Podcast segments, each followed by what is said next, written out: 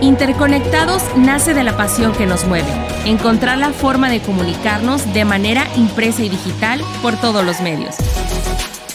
Sabemos que en el camino por posicionar tu marca surgen muchas dudas y nosotros queremos ayudarte a resolverlas.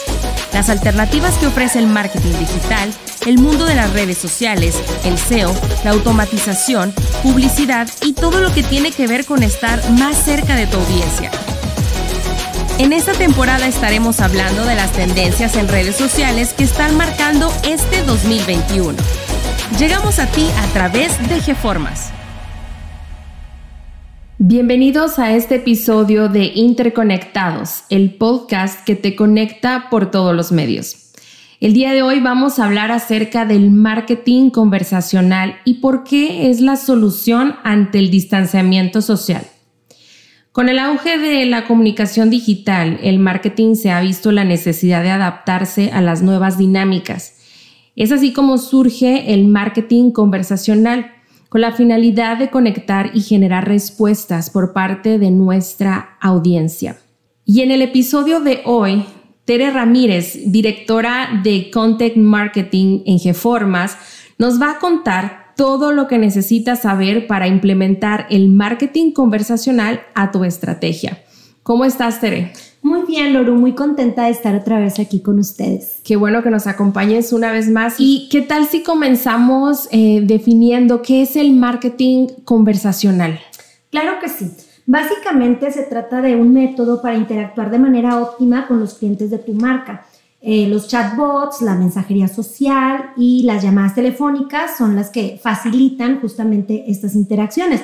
La importancia de este método radica en las circunstancias que el mundo enfrenta actualmente, debido al aislamiento que hemos tenido, que tuvimos durante todo el año 2020. Muchas personas solicitan información de forma impersonal y para esta situación los mensajes automatizados son una solución perfecta, sobre todo si nuestra audiencia es de un volumen eh, amplio.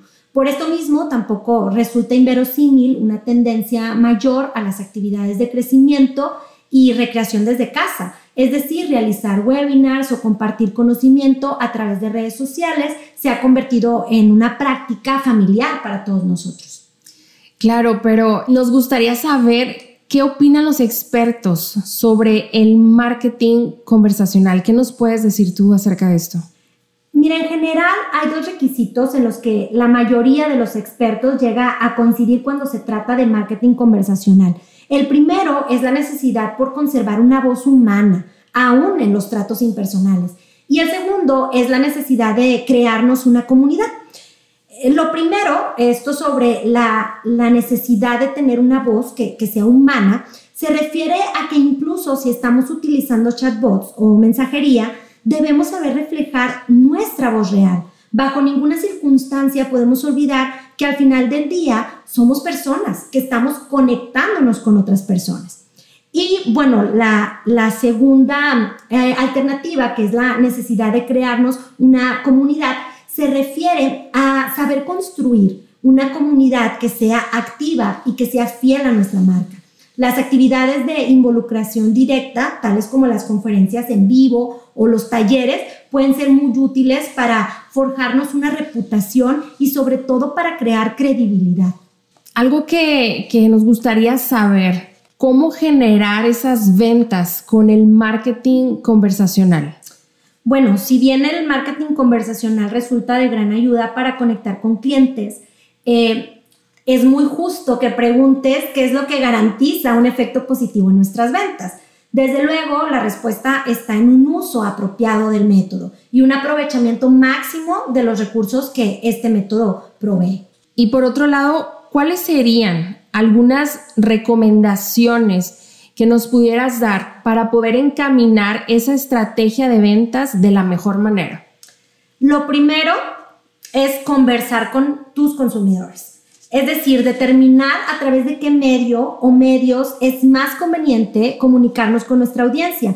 Y para eso debemos identificar las plataformas que se utilizan actualmente y explorar formas de presentar e iniciar las conversaciones en esas plataformas. Un ejemplo bastante ilustrativo lo tenemos en Domino's. Para esta empresa, Facebook eh, funge como una plataforma de conversación. Lo que hizo Domino's fue hacer un bot interactivo del Facebook Messenger y que ayuda a responder las preguntas de los usuarios interactuando de una manera eh, muy natural, ¿no? Y esto se conecta con otra recomendación que es mostrar el lado humano de nuestra marca. Eh, es decir, tras seleccionar el medio por el cual vamos a interactuar, tenemos que preocuparnos por sonar auténticos, porque es más probable generar conexiones con nuestra audiencia si nuestro tono de voz es menos comercial y menos robotizado. Retomando este ejemplo que comentábamos de, de Dominos, pues podemos ver que eh, el bot que ellos crearon, que incluso tiene un nombre, se llama Dom, tiene un modo muy natural de interactuar con los clientes, aunque está utilizando mensajes automáticos. Y precisamente hablando acerca de este tema, que los mensajes son automatizados, un hecho al que se le hace mucho énfasis cuando se habla de las tendencias para el marketing es que llegan a ser muy impersonales. Pero entonces, dinos cómo podemos resolver este problema. Bueno, es que si tu contenido se enfoca permanentemente en ofertar y presentar servicios, vas a obtener resultados pobres. Es simple. Lo que tenemos que hacer para que no sea tan impersonal es ofrecer contenido interesante. Y una gran forma de hacerlo es retomar nuestro producto o servicio y presentarlo desde una perspectiva más interactiva. Por ejemplo, si estamos hablando de un negocio de repostería, se podría hacer una demostración en vivo y eso atraería a personas que pueden estar interesadas en aprender.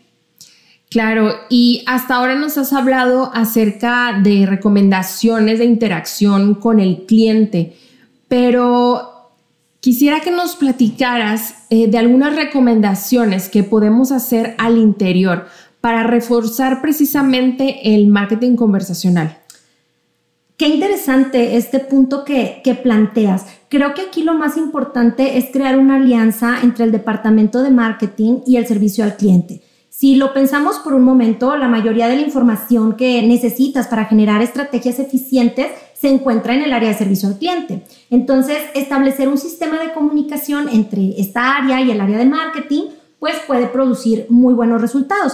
Y para eso existen ciertas acciones que se pueden implementar. Una de ellas es eh, realizar juntas con ambos departamentos de manera constante y eso permite que los encargados de marketing conozcan el perfil y conozcan las necesidades comunes de, de los clientes.